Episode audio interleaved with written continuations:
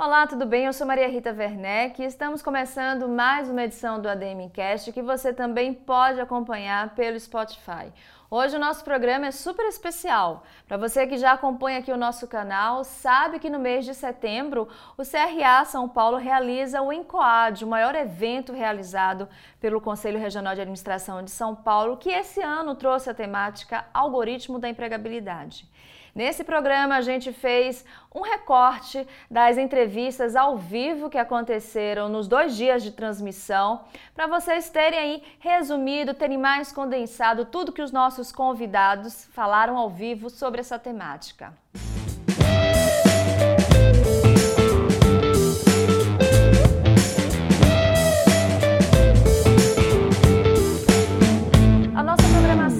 Aberta com a Paula Esteves, que é sócia e co-CEO da Companhia de Talentos, a maior empresa de recrutamento da América Latina. Se estamos falando sobre empregabilidade, que tal conversarmos com quem trabalha com o assunto há mais de 30 anos, não é verdade? Acho que para a gente começar a, a, bater esse papo, eu gostaria de entender como é que você está acompanhando as transformações né, que o mercado de trabalho está vivendo. Você tem mais de 20 anos só na CIA de talentos e com certeza já acompanhou diversas mudanças. A gente hoje vê a aplicação da tecnologia nos processos de recrutamento. Uh, a, a, rotina de trabalho, a jornada de trabalho está mais flexível, entre outras transformações. Como é que você está imaginando que daqui para frente ficará esse cenário do mercado de trabalho? Perfeito. Então, para começar, é, eu acho que o cenário de trabalho ele está ficando cada vez mais inclusivo o que é muito bom. Então, eu queria começar é, me autodescrevendo para as pessoas que podem me ouvir e não me ver. É, eu sou uma mulher branca, de cabelo comprido, liso e preto. Estou é, usando uma blusa vermelha e um colar prata. Então, acho que para falar sobre isso, sem dúvida, essas transformações elas estão acontecendo cada vez mais rápidas, né? Trazendo verdadeiras disrupções no mercado. E embora sempre foi uma constante ao longo da história, essa a gente testemunhando, né, uma particularidade notável, vários aspectos é, de mudança mais perceptíveis, cada vez mais impactantes. Agora, nesse cenário, assim, a grande diferença, o que torna tudo mais complexo, é porque hoje em dia as transformações coexistem. Né? Então, no passado, as transformações aconteciam e os modelos antigos deixavam de existir. Agora, não. Como você trouxe, né, até no, no, próprio exemplo da pergunta, hoje em dia, quando a gente fala de jornada de trabalho, a gente tem empresas no modelo remoto, híbrido e presencial. A gente tem empresas que trabalham de formas horizontais, verticais ou que trabalham por squad, né? É, o que a gente fala muito é uma gestão de polaridades, é muito mais, é, não é mais ou, era assim, agora é assim, agora é e é assim e assim, né? O, o, juntando, né? Então, a gente fala muito que o mundo é vulca, né? Volátil, incerto, complexo ambíguo. Depois colocaram o Bunny, que era frágil, ansioso, não linear. Daí vem a tecnologia, muda o padrão de consumo. Então, cada vez mais a pessoa consumidora tem mais voz, né? A, gente coloca as empresas, o cliente no centro.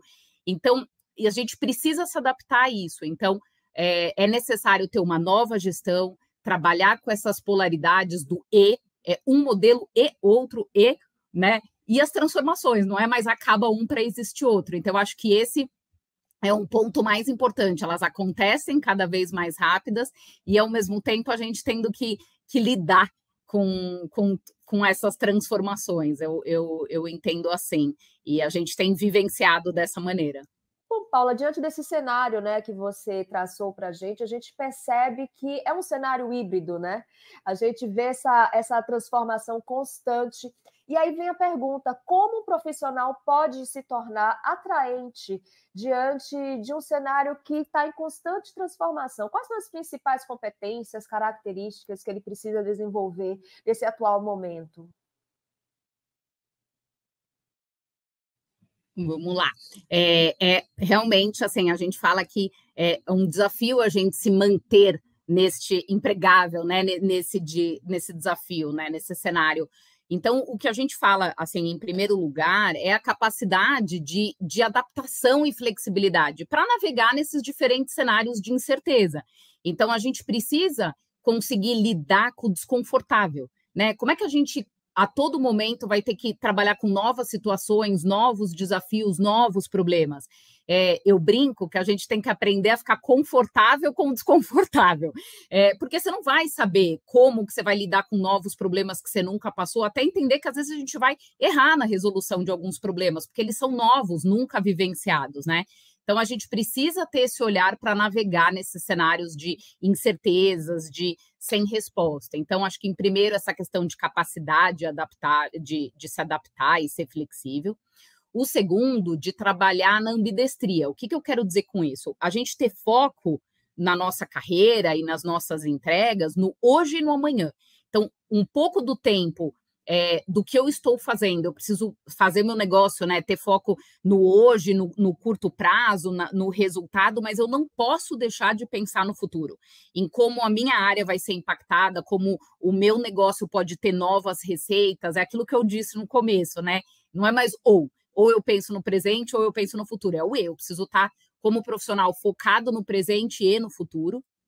É, ter uma curiosidade, abertura para o novo, então tá sempre no radar, como é que eu faço para lidar com o que está acontecendo, para conhecer coisas novas, para ter um perfil mais questionador, eu digo, no sentido de como é que eu tenho criatividade para pensar novas formas de resolver problemas? É, como é que eu consigo entregar mais rápido, no menor custo e no menor tempo? É como sair de uma zona de que ah, sempre foi feito assim.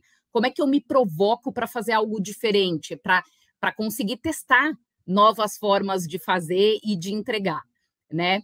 É, entender que o modelo, né, não adianta mais eu ter um pensamento linear, né? Um, uma forma de que as coisas acontecem num, numa esfera, né? A gente tem que estar tá antenado a, a todos os, os modelos, a entender que eu preciso aprender com cenários diferentes do meu, não é só seguindo minha área. A gente fala que cenários análogos nos ajuda a entender e navegar nesse cenário. A gente tem que ter uma habilidade para lidar com dados, né? Para tomar decisões, ter um bom ponto é, de como que eu faço para conseguir resolver novas, para fazer boas perguntas para trabalhar nesse contexto, é, uma fluência digital. E a gente não deixa de, de ter a questão de trabalhar a comunicação de forma clara, assertiva, o trabalho em equipe, a gente vai trabalhar cada vez mais em equipes diversas, plurais, entender diferentes cenários. Então, antes a gente falava de gerações, então são diferentes gerações, diferentes histórias de vidas, perfis. Então, a gente tem que estar adaptável a esse modelo. Eu entendo que, que isso é o que torna a gente é, um profissional diferenciado nesse novo modelo. Esse contexto do lifelong learning, né? Com tantas transformações, a gente precisa continuar se atualizando. Então, para isso, acho que o primeiro processo é a gente entender e, e, e fazer um autoconhecimento para saber, primeiro, o que que eu preciso estudar, o que que eu preciso aprender de novo, é, como que eu estou diante né, das minhas prioridades, quais são minhas fortalezas, o que que eu faço bem, o que que eu, eu, eu ainda não faço tão bem. E aqui tem um ponto importante que a gente antigamente falava muito no ah, eu, o que, que eu não estou fazendo bem que eu quero aprimorar, mas também tem um olhar muito positivo com como é que eu consigo potencializar as minhas fortalezas para ser ainda melhor, ainda mais diferencial nesse sentido. Então, é, olhar e talvez muito mais às vezes priorizar em potencializar as suas fortalezas do que é, só ficar olhando pontos a desenvolver. Por quê? Esses pontos a desenvolver, se tem algo crítico, você está recebendo feedback que você não está performando na média, né? No, no, é claro que você tem que trabalhar nisso, mas também olhar suas fortalezas para que você trabalhe melhor, mais feliz, tenha melhores resultados, né? Outra coisa é tentar colocar esse fluxo de aprendizado dentro do dia a dia. Não precisa ser mais uma coisa todo o tempo, né? Se a gente fala do lifelong learning, constante estudo, às vezes eu posso estudar no fluxo do meu trabalho, no meu dia a dia, né? E aí, o que estudar e como estudar, eu acho que a gente tem que olhar para o nosso mercado de trabalho, para a nossa área, entender qual o problema, o que, que eu estou passando, o que, que eu posso fazer diferente, como é que eu posso lidar com esses desafios, é, tá nos grupos, nos fóruns do, do trabalho e pensar, poxa, é, esse é um tema que está sendo muito discutido, quanto eu estou é, minimamente conseguindo falar sobre esse tema, entender o que está acontecendo. E uma coisa que eu acho fundamental para a gente pensar sempre é, às vezes a gente olha, né, por um exemplo passado da nossa liderança, fala o que, que minha liderança faz muito bem que eu quero fazer também. E às vezes, quando a gente faz parte de um time, é legal a gente pensar o que, que não tem no meu time de skill, de conhecimento, que eu possa desenvolver para que o meu time performe melhor e logo eu vou performar melhor. Então, tem, tem diferentes formas de, de avaliar é, o que a gente pode estudar, o que, que a gente pode fazer melhor. E por último, é, tem tantas maneiras né, da gente é, estudar, da gente se manter atualizado, que eu acho que tem um ponto fundamental que é a gente entender também como a gente aprende. Cada um é, tem uma forma em que o aprendizado ele é absorvido melhor. Então, tem pessoas que é mais no teórico, é mais na sala de aula, é ouvindo alguém falar, lendo um livro. É, por exemplo, eu sou muito mais na prática, eu aprendo no dia a dia com o desafio, aquilo me gera um conhecimento muito maior. Tem pessoas que é, é muito mais escutando é, um podcast ou vendo uma live. Então, entender como que você potencializa o seu aprendizado também, né? Diante dessas é, grandes esferas de conhecimento, quanto melhor a gente conseguir absorver o conteúdo, é, mais rápido a gente consegue colocar em prática e fazer é, boas entregas. Então, o, o, desenvolvimento, assim, quando a gente fala de aprendizado, ele está literalmente ligado à empregabilidade. Quanto mais você aprende, mais você consegue escolher, mais você tem posições de estar tá num, num mercado mais competitivo. Seguindo com a nossa programação especial, vamos receber uma outra convidada potente que, através da sua experiência pessoal, falou sobre a importância da manutenção da saúde mental para ficarmos ativos na empregabilidade. Vamos receber Carol Milteres, escritora, palestrante e consultora de saúde mental. É, hoje eu me dedico a trabalhar com conscientização e sensibilização de saúde mental no trabalho e, e também falar sobre a síndrome de burnout, que é um assunto que é, tem ganhado cada vez mais espaço e que, que bom, né? E aí, para isso, é muito importante que a gente tenha informações corretas, e também eu acho que para a gente ter essa sensibilização, a gente poder ter histórias de vida de pessoas que passaram por isso, para que a gente pare é, com estigma e que a gente não tenha vergonha de ter as experiências que a gente teve. Eu tive uma, um, um, começo de carreira, eu não tinha nem 30 anos ainda, e eu tive um crescimento muito grande na minha carreira. Eu fui de estagiária sócia de uma organização de Porto Alegre, que é a minha cidade natal, e esse foi um período em que eu cresci muito rápido eu me tornei gestora, diretora, sócia, cuidando de clientes, cuidando de equipes, cuidando de visão do negócio e cuidando de muitas coisas ao mesmo tempo. E entre todos esses pratos, o prato do meu autocuidado e da minha relação comigo mesma e com a minha saúde foi o que acabou pagando preço. E isso aconteceu é, faz quase 10 anos já que eu comecei a ter os primeiros sintomas. Eu tinha um ritmo de trabalho muito acelerado, muito caótico. É, eu nunca sabia, nenhuma semana nunca era igual a outra. Eu viajava muito a trabalho, eu tinha reunião, eu tinha reunião externa, tinha reunião interna e viajava muito a trabalho. E eu não entendia que a saúde mental era não só um pilar fundamental humano, né? Todos nós temos esse direito, mas que também eu ter saúde mental e eu cultivar a saúde mental era importante para a qualidade do meu trabalho. E aí, o meu, o, o meu quadro de, de, burnout, o burnout é um adoecimento por estresse crônico, então eu fui carregando esse estresse e eu fui mantendo esse ritmo do ambiente que eu tinha durante muito tempo, né? A gente acaba tendo por muitos meses, muitos anos, a gente vai acumulando esse estresse, o que acontece com quem tem burnout. É, e aí, isso vai acabando gerando sintomas físicos, então, inflamações, infecções. Eu tinha amidalites, eu tinha infecções intestinais, eu tomava todos os antibióticos do mundo, eu ia em todos os médicos, e eu tinha todos os sintomas é, ao mesmo tempo, e cada médico me tratava para um órgão diferente, ninguém chegava e me dizia que talvez tivesse uma origem comum, porque quando eu me afastava do trabalho eu melhorava, e quando eu voltava a trabalhar eu adoecia de novo.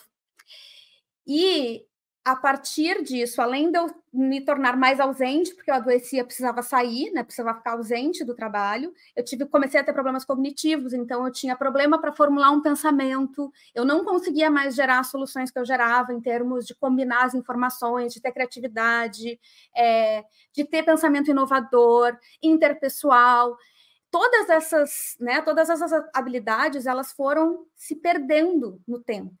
E aí, em algum momento, eu me dei conta que realmente precisava parar. E aí, eu fiz essa parada, saí temporariamente da empresa.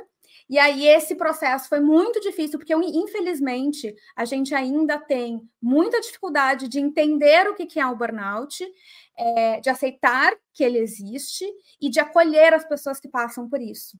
Então, a visão que se teve na época foi: a gente tinha uma pecinha que trabalhava, essa pecinha não trabalha mais, então a gente vai substituir. O que é algo que no longo prazo não é sustentável. Eu vim para a Holanda, que é onde eu moro hoje, e aqui eu tive um segundo momento, um segundo episódio desse mesmo burnout. Eu tive daí uma piora nos sintomas, tive crise de pânico, tive depressão, é, tive uma exaustão muito profunda. Achei que eu ia precisar me aposentar aos 30 anos de idade. E a partir desse, dessa minha experiência, eu comecei a escrever porque eu me sentia muito sozinha. Parecia que todo mundo estava dando conta de tudo no mundo do trabalho, menos eu. E aí eu comecei a compartilhar minha história, comecei a estudar o assunto e entender que para que a gente possa se relacionar com o trabalho de uma forma que nos traga, como a Tati falou antes, realização e não sofrimento, a gente precisa falar sobre essas coisas. Que dica você dá para quem está passando, está sofrendo com a síndrome de burnout e tem receio de falar isso abertamente no seu ambiente de trabalho, ou que não consegue nem diagnosticar, né? Tá sentindo alguns sintomas, tá até se identificando com algumas coisas que você falou, mas não sabe nem por onde começar o tratamento. Que dica você dá para alguém que está passando por esse momento que você já passou? Vou resumir em quatro As, tá? Atenção, que é prestar atenção no seu corpo, nos seus sintomas, prestar atenção em que situações que você começa a se sentir desconfortável. Eu, por exemplo, eu, eu senti que é, teve uma reunião que eu fiz febre numa reunião. Eu fiquei com 38 de febre numa reunião. Tinha eventos que me traziam é, problemas intestinais. Então, primeiro é prestar atenção nos sintomas físicos, nos sintomas emocionais, anotar se for o caso, se estiver esquecido, muitas vezes a gente também fica esquecido, isso também faz parte do processo. Primeiro A, atenção. O segundo A é ajuda especializada. Nada do que eu disser aqui vai substituir um profissional de saúde, nada, nada do meu trabalho substitui um profissional de saúde. Eu trabalho em conjunto com especialistas e é muito importante que a gente procure uma ajuda especializada se a gente acha que está com sintomas que não são o normal do nosso dia a dia e que a gente está começando a não se reconhecer, que as pessoas ao nosso redor estão dizendo que a gente não está, que não, que não estão nos reconhecendo. Ajuda especializada. Um psicólogo pode ajudar, pode ser uma primeira entrada. Eu digo que a gente, no Brasil, principalmente, a gente costuma fazer check-up, exame de sangue, no médico, a cada ano, a cada dois anos, e a gente podia também fazer um check-up emocional, né? E ver assim, olha só, essas coisas estão acontecendo na minha vida. A minha reação, a minha, né, a minha resposta a esses eventos, ela tá adaptativa, ela tá de acordo. E fazer realmente esse check-up. Então, ajuda especializada. Depois, afastamento. Não há como melhorar de um burnout sem um afastamento. Você precisa se afastar do estressor. E aí, nesse afastamento, você pode.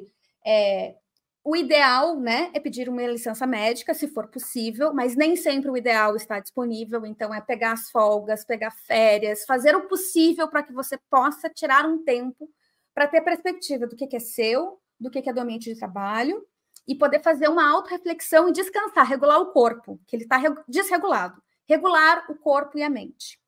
E por último, que é um que a gente esquece, cronicamente é ao retornar a adaptação, que é como que eu consigo fazer com que o meu trabalho me ajude a né, ter a realização e não o sofrimento, que ele não seja um adoecedor, porque daí todo mundo ganha. Se a gente consegue fazer com que o trabalho seja uma fonte de saúde, a gente tem pessoas mais produtivas, que contribuem de forma mais significativa. E aí as organizações também vão ter menos turnover, vão ter menos rotatividade de pessoas, vão ter menos gastos com licença médica, menos gasto com, com é, é como se diz, processos judiciais, menos custos da reputação. Então, o cultivo da saúde é muito importante. Então, é atenção, ajuda especializada, afastamento e adaptação. E para quem já está diagnosticado, já sabe que está passando por um burnout, meu último recado é: eu coordeno um grupo de apoio que chama Burnoutados Anônimos. E aí, se você procurar o Carol Miltras aqui nos meus perfis, tem por todos os lados. É um grupo de apoio gratuito e online para pessoas que estejam passando pelo burnout. Se você está passando por isso ou conhece alguém que esteja passando, a gente se encontra uma vez ao mês. Ele é gratuito, sem fins lucrativos, online e confidencial. Na, nas minhas redes vocês têm todas as informações e é um recurso bem importante também é, de ter essa troca com outras pessoas. Como a gente pode se proteger de nós mesmos nesse ambiente que a gente está vivendo, cheio de tecnologia, de informação, tudo é para ontem? Eu acho que tem, né? Uh, a gente vai ter várias coisas aí, várias iniciativas que podem ajudar, mas eu acho que se eu pudesse resumir em uma palavra seria desconexão. Porque uma das coisas que mais tem causado sofrimento generalizado é que a gente tem uma sensação de que a gente precisa estar sempre disponível, sempre atualizado, sempre sabendo o que está acontecendo, e que sempre tem alguém que está na nossa frente, sempre tem alguém que está vivendo melhor, está lucrando mais, está sendo mais promovido. E isso não é a realidade, a realidade. Isso é o que a nossa telinha está dizendo. Então, é muito importante que a gente tenha a capacidade de se desconectar do trabalho, porque é aí que a gente começa a ter um juízo de valor muito melhor para quando voltar entender quais são as condições necessárias para você trabalhar, se desconectar de redes, de tecnologias, dessa necessidade instantânea, porque a gente está num ritmo que não é natural. A gente clicar e chegar a um pedido em 15 minutos não é natural. E aí a gente cria essa expectativa de que tudo tem que acontecer em 15 minutos. E quando não acontece em 15 minutos, a gente se frustra. Então a gente precisa voltar aos tempos naturais também, olhar para a natureza, contemplar, né? É, e um pouco contra o que a gente tem hoje, que é estar sempre ocupado, sempre fazendo alguma coisa e querendo ser multitarefa. Eu estou aqui, mas eu estou ali, mas eu estou respondendo três WhatsApps. Isso não é saudável e isto não é útil. É, então, momentos de desconexão. Eu, eu Carol, o que, que eu faço? Cada algumas semanas, como eu sou autônoma, eu me organizo para tirar uma semana de folga a cada 7, 10, 12 semanas. Eu tiro uma semana de folga e eu me desconecto do trabalho, vou fazer outras coisas, pode ser que eu viaje, pode ser que não, e eu desconecto das redes sociais. Eu apago os aplicativos. Muito do meu trabalho hoje é nas redes sociais. E daí? Nada tão catastrófico vai acontecer em uma semana na minha linha de trabalho. E se eu estivesse numa linha de trabalho em que existisse uma urgência que não pudesse esperar uma semana, eu precisaria de recursos, porque não tem como a gente estar sempre disponível. E aí, essa prática dessa pausa, e alguns fins de semana eu também é, desconecto e eu apago os aplicativos, e eu digo para todo mundo que eu vou apagar, porque daí eu sei que é mais provável e eu tenho muito mais chance de me manter desconectada. Isso é um primeiro passo para daí você começar a investigar as outras coisas que podem estar acontecendo também. Eu acho que todo mundo aqui tem LinkedIn, mas será que a gente está sabendo usar essa ferramenta da forma correta para nos mantermos atraentes profissionalmente? Carolina Dostal, que é diretora da Associação Brasileira de Recursos Humanos, mentora de carreira e especialista em LinkedIn, deu dicas especiais para a gente ficar fera nessa rede social que está se tornando, ou melhor, já se tornou um fenômeno mundial a gente precisa ter, em primeiro lugar, foco. A gente precisa saber qual é o nosso objetivo na rede. Quando a gente senta para usar o LinkedIn, preciso saber qual é o meu objetivo. Será que eu quero emprego? Será que eu quero é, ganhar visibilidade? Será que eu quero prospectar novos clientes? O que, que realmente eu quero dentro do LinkedIn? Então, isso precisa estar muito claro. Antes da gente sentar e começar a colocar a mão e mexer no nosso perfil, a gente precisa saber o nosso objetivo. Seguido do objetivo, a gente precisa saber nosso público-alvo. Se são tantas, tantas pessoas assim, vai ser muito difícil a gente conseguir comunicar com todo mundo de uma forma é, massiva. Eu preciso escolher o meu público-alvo. Óbvio que a comunicação, ela não é autopromoção dentro do LinkedIn. Você não precisa fazer isso. Mas através das suas interações, dos seus posts, das pessoas que você escolhe para fazer parte da sua rede, você já vai conseguir limitar é, a rede. Então, em primeiro lugar, é você saber qual é o seu objetivo, entender como funciona a rede e aí começar a fazer essa segmentação. Tá? a gente entra numa questão importante também, que é, Carol, você então está me aconselhando a escolher as pessoas que estão na rede? É, de uma certa forma, sim. Se você é uma pessoa que tem um tipo de produto, um tipo de serviço que é mais massificado, faz todo sentido você ter mais pessoas, ter mais seguidores. Se você é uma pessoa que, como eu, escolheu atender um nicho, talvez você não vá conseguir é, ter todas essas pessoas na rede e dar atenção de, devida para essas pessoas na rede. A gente também precisa considerar que quando falamos de rede social, a gente está falando de relacionamento. Então, vamos falar de perfil. O que é importante num perfil do LinkedIn? Vamos ver o que, vocês acham. Eu sei por experiência que a foto é importantíssima, o título é importantíssimo no perfil do LinkedIn. E uma dica que eu vou dar para vocês é a URL. Personalizem a URL de vocês, é como se fosse um endereço de vocês dentro do LinkedIn. Quando eu pergunto, Carol, que rua você mora? Ah, eu moro na Rua dos Pinheiros, 904. Tá bom. E na rede social, qual é o seu endereço? É isso que significa a URL personalizada aqui do LinkedIn. Todo mundo pode fazer isso. E eu vou contar um segredo para vocês. Tem uma piada no Vale do Silício que eles falam: a pessoa que não tem essa URL personalizada, ela não está tão por dentro, ela não é tão inovadora, ela não é tão digital. Então, tem muitos profissionais que querem dar essa cara de modernidade para a carreira. Eu acho que é importante fazer isso, tá bom? Depois, o título. O que é o título do LinkedIn, gente? Muita gente confunde com cargo, porque é exatamente a frase que vem embaixo do nosso nome.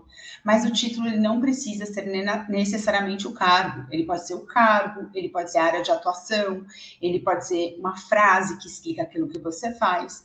Mas o que a gente nunca deve fazer, quando a gente está falando de emprego, é colocar que a gente está em busca de uma oportunidade. Por quê? Não porque tem problema ou porque você é, não pode mostrar que você está é, buscando uma oportunidade, você não pode ser humilde. Não é por isso, gente.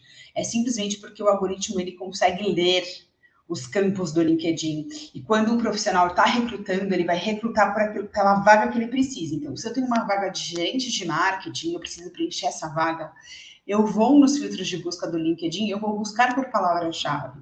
E aí é que mora o segredo. Então, eu posso colocar só gerente de marketing, ou eu posso colocar gerente de marketing, especialista em digital, é, CEO e publicidade em mídias sociais. Eu vou cada vez mais, eu vou ser cada vez mais específica para que quando alguém me procure e use os filtros de busca do LinkedIn, me encontre através dessas palavras-chave. Outra coisa, a gente sabe que as profissões do futuro, elas ainda não, não são nem, as pessoas nem têm é, certeza de quais serão as profissões do futuro. A gente estima que a gente vai ter até cinco profissões até o final da vida, e por isso que não tem problema você ser multifacetado. Então, eu posso ser especialista em LinkedIn, ao mesmo tempo que eu sou diretora da BRH, ao mesmo tempo que eu sou autora de livros, ao mesmo tempo que eu sou professora de universidade, ao mesmo tempo que eu faço mentoria. Tá? Não tem problema, a gente pode ser multitarefas, né? E aqui eu dou alguns exemplos. Depois, o terceiro item importante é a gente falar um pouquinho do resumo. O resumo, ele é muito diferente do LinkedIn, é muito diferente de currículo. A diferença básica é que o currículo, ele mostra do seu passado, do seu histórico profissional. Enquanto o LinkedIn, ele mostra da sua história e o seu potencial de futuro. Então, minha sugestão para vocês, coloquem sempre quem você é, o que você faz, como você pode ajudar. Faça um storytelling, conte uma história né, as pessoas vão ficar mais é, envolvidas com o seu perfil. Outra dica importantíssima, né, que eu chamo de hacks, são as competências. Ninguém presta atenção nelas, mas para o robô do LinkedIn, para as buscas, as competências são essenciais. Elas podem ser é, técnicas ou comportamentais. Vocês devem inserir essas competências aqui, tá? A lista e o limite são 50. Então, é, sejam felizes colocando isso. Dica número 3, recomendação. Poxa, fiz um trabalho de consultoria super interessante para uma empresa X. O presidente da empresa me ligou, me agradeceu. Poxa, nada mais legal do que uma pessoa que você sabe que gostou do seu trabalho escrever de bom grado para você aqui na rede. Isso fica como prova social, todo mundo vê. Tá? E não é só que a gente precisa receber recomendação de CEOs, é, de pessoas super importantes na organização. Todo mundo é importante, e quando a gente começa a ver que você é querido em vários níveis da organização, melhor ainda. Para quem atua com empresas multinacionais ou atua com públicos que estão fora do país, saiba que você não precisa criar um outro perfil, você pode esperar o perfil em vários idiomas, tem mais de 25 idiomas para escolher, tá bom?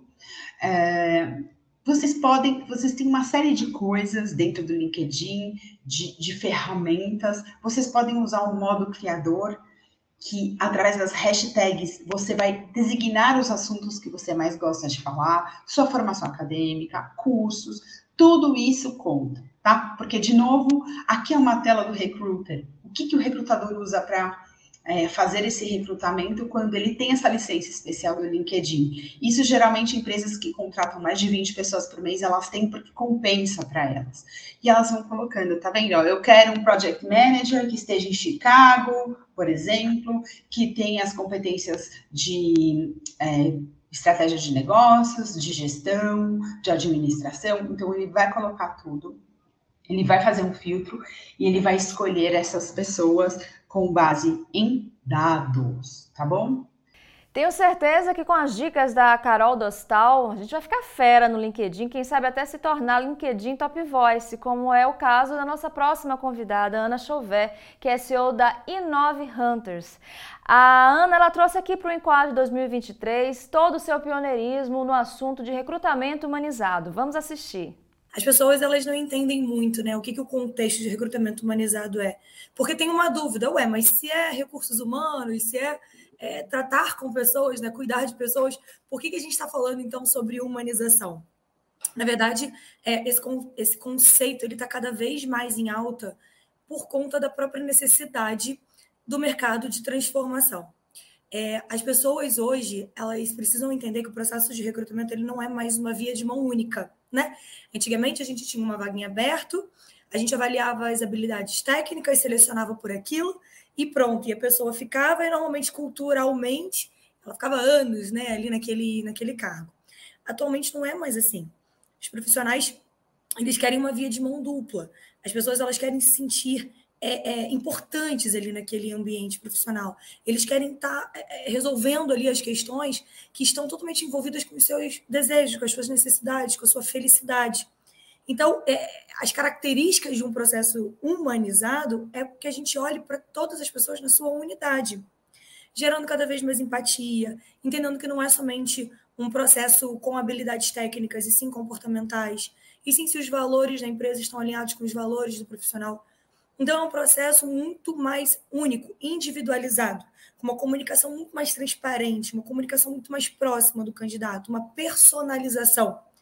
Ai, Ana, mas na prática, isso não é difícil? Como é que a gente faz para que isso seja real, né? para que isso aconteça de uma forma de verdade? Antigamente, a gente falava muito sobre a, a, um processo muito técnico, burocrático, mas não processual, não com uma ordem né, é, é, a ser seguida pelo, pelo, pela área de recrutamento. Conforme o tempo foi passando, todas as etapas elas se tornaram etapas lógicas e com profundidade.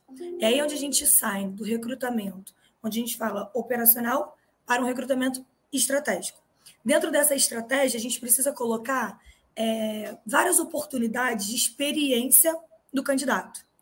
É como se a gente estivesse pensando na qualidade em que essa pessoa vai estar passando por todos os momentos com a gente e ela vai estar sendo cuidada, ela vai estar sendo ouvida e ela vai estar sendo é, cada vez mais um processo transparente, uma comunicação muito aberta sobre tudo que está acontecendo.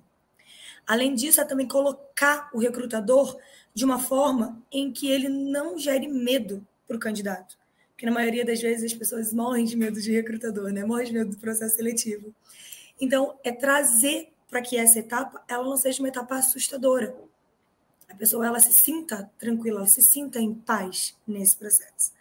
Então, são algumas, algumas características, né, algumas informações importantes iniciais para explicar um pouquinho mais sobre o que, que é isso. Como é que a gente pode se preparar para enfrentar um processo uh, de seleção híbrido ou online, a gente sabe que pessoalmente já era difícil. Agora, com os recursos tecnológicos, não deve estar mais fácil. Imagino que a tensão continua muito alta, a gente não sabe como se comportar, como se vestir, o que faz. A gente acabou de falar com a Carol sobre LinkedIn, as dicas que ela deu, ou seja, é importante saber também se vender da forma correta, se vender no sentido certo, tá, gente? Fala pra gente, Ana, como é que você, que dicas você dá pra gente, para quem está passando por esse momento e sabe que vai fazer aquele processo seletivo, já está assim, ai meu Deus, o que é que eu faço? Como é que eu faço? O que é que eu, como é que eu me visto? Dá uma dica pra gente. Eu acho que o mais importante é a gente entender que um dos maiores erros que acontecem na hora de uma entrevista é que a pessoa não se prepara para aquele momento. Quando eu falo preparo, é, eu gosto de trazer três frentes importantes a gente pode dividir da seguinte forma: é a pessoa, a vaga e a empresa. Na maioria das vezes, a pessoa vai para a entrevista, ela dá uma lida no site, entende um pouquinho né, como é que funciona ali a empresa, mas ela não se aprofunda. Ela não se aprofunda nas habilidades técnicas e comportamentais que a empresa está solicitando e muito menos o que, que essa empresa está tendo de participação no mercado. Então, a primeira, primeira dica que eu daria é entenda exatamente para onde você está indo, o que está sendo pedido. Quando a gente fala de empresa, o básico, que é entender missão, visão, valor, isso a maioria das pessoas já fazem, né? Mas entender como que essa, pessoa, essa empresa está se posicionando, como que ela está sendo vista, o que está tendo de novidade sobre essa empresa no mercado. Vale a pena a gente procurar no Google, vale a pena a gente procurar no LinkedIn, o que está acontecendo, né, em torno daquela empresa. Existe um site também chamado Glassdoor, onde você consegue ver as avaliações das pessoas que trabalham lá, falando sobre como que é trabalhar, como que é o dia a dia, as coisas boas, as coisas ruins. A gente precisa entender onde que a gente está pisando, para onde nós estamos indo. Além disso, percebo que na hora que você está indo para um, um bate-papo com o recrutador, existe um, um perfil está sendo procurado. Esse perfil ele é descrito antecipadamente a gente elabora um documento chamado Job Description, junto do gestor. E esse documento contém todas as características que a gente busca no profissional. Essas informações, elas servem para embasar aquela divulgação da vaga que você se candidatou. E essa divulgação da vaga, ela contém muito ouro. Ela contém muita coisa importante. Porque ali estão o que a gente chama de palavra-chave que os recrutadores estão buscando nos profissionais. E na maioria das vezes as pessoas elas não olham para a oportunidade, para a descrição da vaga com profundidade. É, eu ensino muito aqui na empresa para que as pessoas elas separem mesmo, façam uma lista. O que está pedindo de habilidade técnica? O que está pedindo de comportamento? E que explore a conversa baseado naquilo que está sendo buscado. Porque existe um objetivo, existe um, um perfil. E uma terceira dica muito importante para quem vai para a entrevista é que a pessoa tenha sempre o currículo na ponta da língua. E que, caso ela não tenha uma experiência ainda, se ela está buscando uma primeira oportunidade, que ela traga características que ela teve ao longo da vida com exemplos práticos. Né? A entrevista hoje ela é muito voltada por entrevista por competência. O que, que é isso? Eu quero entender como que a sua característica na prática vai fazer com que aquela oportunidade seja valiosa para você e para mim. Então, esses três pontos eles são fundamentais para que a pessoa ela consiga se posicionar cada vez melhor na hora da entrevista. Agora, especificamente na entrevista online, um erro e uma dica importantíssima é o alinhamento da expectativa durante esse bate-papo. Às vezes o candidato ele está com algum problema de internet, às vezes ele está é, com uma dificuldade de acessar a plataforma e ele não se prepara antes para aquilo, não pede ajuda e não explica ao recrutador na hora do bate-papo que talvez ele precise é, é, ele tem algum problema que a internet vai cair, ou porque alguém pode ligar por, por conta de uma emergência familiar, enfim. A gente não sabe o que está acontecendo ali do outro lado. E eu vejo muita falta de da falta do alinhamento do que está acontecendo naquele momento. Então, essa clareza traz segurança para todos os lados. E como se vestir, como se posicionar, pessoalmente e online, é, mesmo procedimento, mesmo padrão.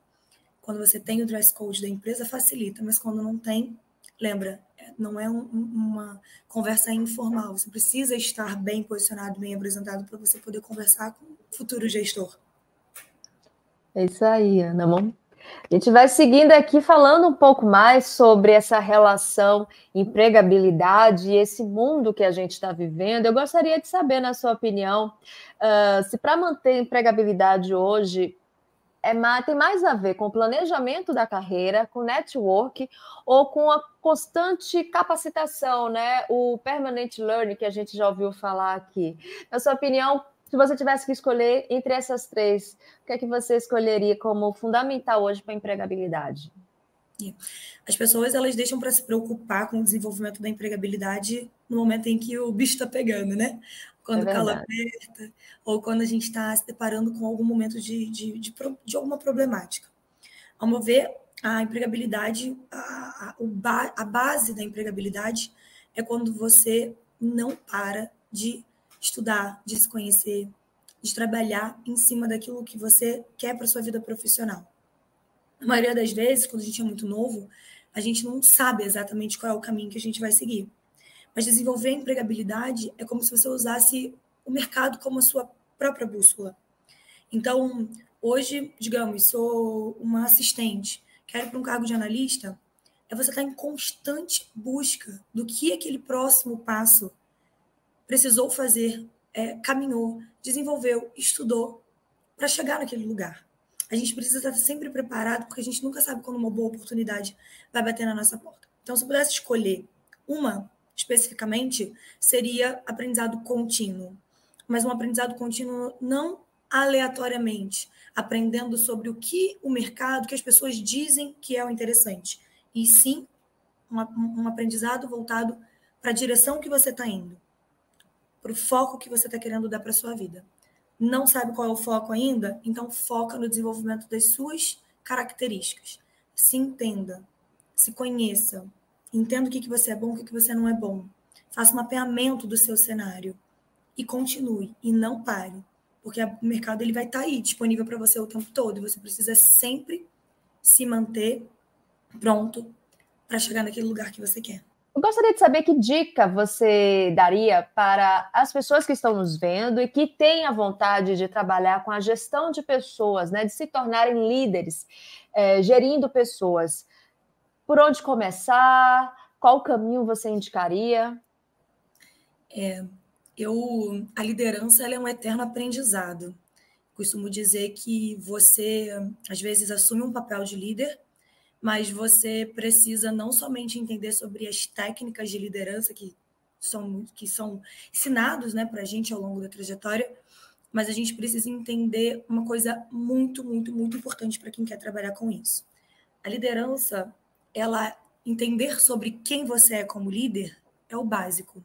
Ser líder é o que você pode gerar, quais são as ferramentas que você tem que gerar para poder atender a demanda que os seus liderados possuem para que eles possam brilhar. Você, no papel de líder, as pessoas olham muito para o próprio umbigo, né? Eu, como líder. E aí a gente aprende na faculdade, por exemplo, a gente aprende os três tipos de liderança, né? Aquela liderança mais autoritária, aquela liderança mais participativa e aquela liderança mais liberal. Porém, nunca se falou tanto sobre a liderança situacional, onde você pode e deve ser é, os três tipos, dependendo de cada situação exigir. E quando a gente está falando sobre uma liderança situacional, uma liderança onde você se adapta àquilo que o ambiente e as pessoas precisam para que elas possam brilhar, a gente precisa entender de duas coisas.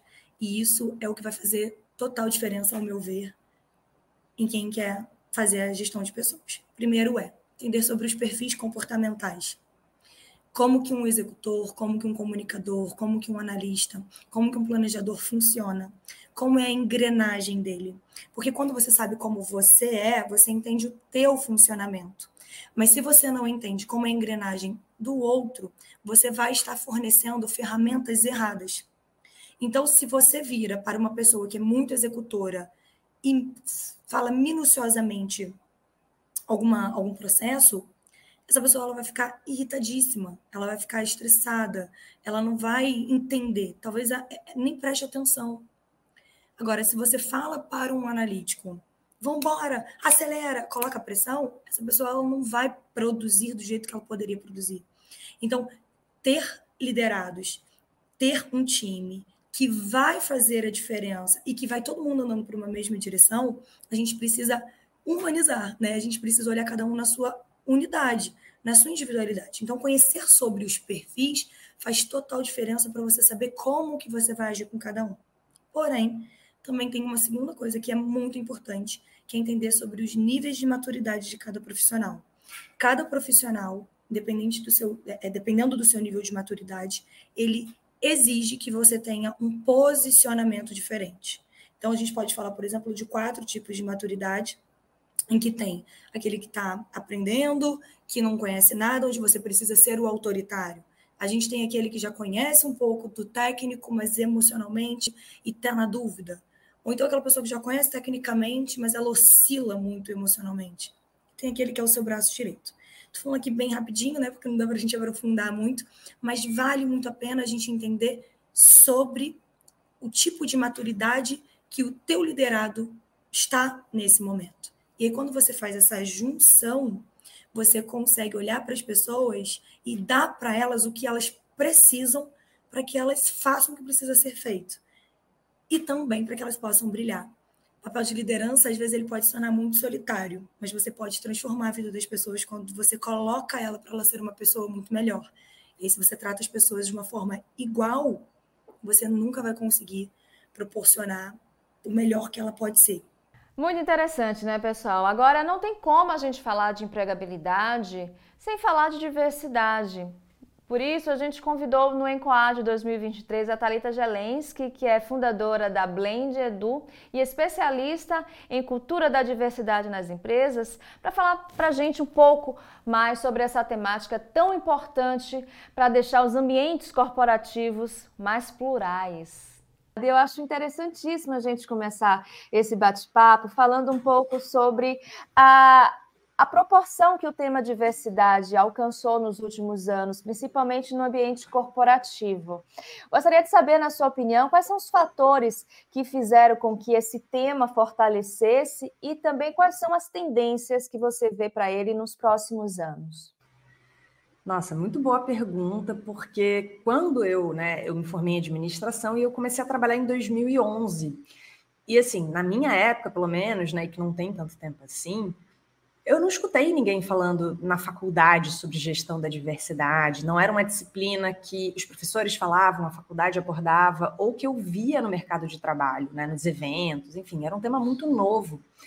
É, e eu, quando comecei a trabalhar, então, no RH corporativo de uma grande empresa brasileira, me deparei com esse assunto é, né, fui é, é, alocada né, para liderar um projeto de estruturar um programa de diversidade e inclusão numa empresa brasileira com mais de 60 mil colaboradores. E eu fiquei, né, nossa, nunca ouvi falar nesse assunto, então que bom que a gente está podendo cada vez mais falar sobre ele e, né, e educar, de alguma forma, sensibilizar as pessoas para a importância da diversidade. E eu acho que esse tema foi avançando, né, ano após ano, dentro do ambiente de trabalho. O que eu percebo é que, primeiro, né, as pessoas muitas vezes tinham uma impressão de que, uma ilusão, de certa forma, né, de que o Brasil é um país muito diverso. E, de fato, né, a, a nossa, a nossa população é extremamente diversa, né, essa diversidade está, de alguma maneira, no nosso DNA, mas isso não significa que essa diversidade está no, nos lugares, nas posições né, e nos espaços de tomada de decisão. E quando a gente olha para o ambiente corporativo, para o ambiente de trabalho, não é diferente. Para vocês terem uma ideia, apesar da gente ter mais de metade da população composta por mulheres, a nossa, se a gente olhar os cargos de alta liderança das 500 maiores empresas, a gente só tem 13% de mulheres no quadro, né, na composição de colaboradores. A mesma coisa se a gente olha pessoas negras que são maior parte da nossa população, e quando a gente olha cargo de alta liderança das 500 maiores empresas, a gente vê um percentual de 4% em, cargos de alta liderança. Se forem mulheres negras, o percentual é de 0,4%, ainda menor, né? É, a mesma coisa quando a gente olha né, pessoas com deficiência, pessoas da comunidade LGBTQIA. Então, a gente começa a ver, as empresas começam a perceber que a desigualdade que existe no Brasil se reproduz no ambiente de trabalho. Né? Então, o primeiro argumento, acho que o primeiro insight que faz as empresas se mexerem é um argumento ético e moral, né? É quase que um compliance moral. né, delas entenderem que existem desigualdades e que a empresa tem um papel na redução dessas desigualdades. E aí tem também uma segunda, né, um segundo movimento que também acontece, que é as empresas começam a entender, de certa forma, que quanto maior a diversidade na sua organização, né, melhor elas conseguem desenhar produtos e serviços para atender clientes diversos. Então, como é que eu quero vender para clientes que são extremamente diversos se eu não tenho diversidade na composição da minha equipe que vai pensar na ideação dos meus produtos, do meu negócio? Então, as empresas começam a entender que ter diversidade né, no seu quadro de colaboradores proporciona maior inovação, maior colaboração, maior conexão com o mercado consumidor, é, construção de marcas mais fortes. Então, essa é a segunda onda, digamos assim, né, quando as empresas começam a entender o impacto que isso também tem é, no negócio. E a terceira onda, né, digamos assim, é que a gente também tem visto nos últimos anos, né, acho que de 2020 para cá, é, a gente também viu um movimento muito forte de organizações financeiras, né, do, do mercado financeiro, Nasdaq, CVM, B3, grandes investidores globais também se posicionando e dizendo que vão priorizar investimento em empresas com maior diversidade, com maior sustentabilidade. A própria, a própria Nasdaq, né, que é a Bolsa de Valores nos Estados Unidos, chegou a dizer que se a empresa não apresentar evolução nos seus índices, a empresa pode ter, né, pode ser deslistada da bolsa. Imagina o impacto que isso tem para uma empresa que hoje comercializa suas ações na bolsa de Nova York, né? E aí isso fez, acho que o assunto ganhar ainda mais força, ir para os conselhos de administração. Então, acho que ano após ano a gente está vendo uma evolução e mais empresas trabalhando esse tema por entender né, o impacto social, por entender o impacto no resultado do negócio e por entender que isso também é, amplia a capacidade dela de né, receber investimento. Bom, uh, diante né, da sua fala, a gente com certeza vai lembrar aqui de algumas empresas que fazem questão de se apresentar à sociedade como uma empresa diversa, e com isso, alguns cargos são criados justamente para para essa área, né? A gente tem aqui analistas de diversidade, entre outros. Aí vem a minha pergunta: até pouco tempo esses cargos não existiam. Então, os profissionais que são uh, remanejados ou que são colocados sob essa responsabilidade estão aprendendo também a lidar com essa demanda. Aí vem a minha pergunta: quais são as principais responsabilidades né, do gestor de diversidade, do analista de diversidade? Quais são as principais demandas que esse profissional tem numa empresa que quer sim é, incluir a diversidade no seu dia a dia? Maria Rita, essa é uma pergunta assim muito muito curiosa, que inclusive eu acho que gerou alguns memes, né, no início do ano. Não sei se vocês quem acompanhou, né, enfim, acabou que no, no Big Brother Brasil, né, a Sara Aline entrou no Big Brother Brasil na, né, na, na, última temporada.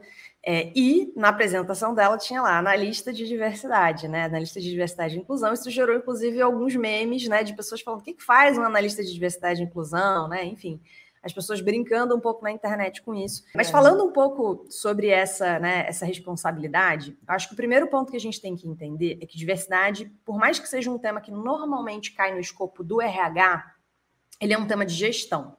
E ele é um tema que, apesar de ser um tema muito complexo, muito amplo, a gente precisa, eu acho que é um pouco do esforço que eu tenho feito né, na, na Blend Edu e com mais de 100 clientes que a gente tem tido a chance de apoiar, de mostrar que a gente precisa ter método, que a gente precisa ter processo para cuidar desse tema, para ele não ficar uma coisa muito abstrata, uma coisa que as pessoas não entendem muito bem como colocar em prática.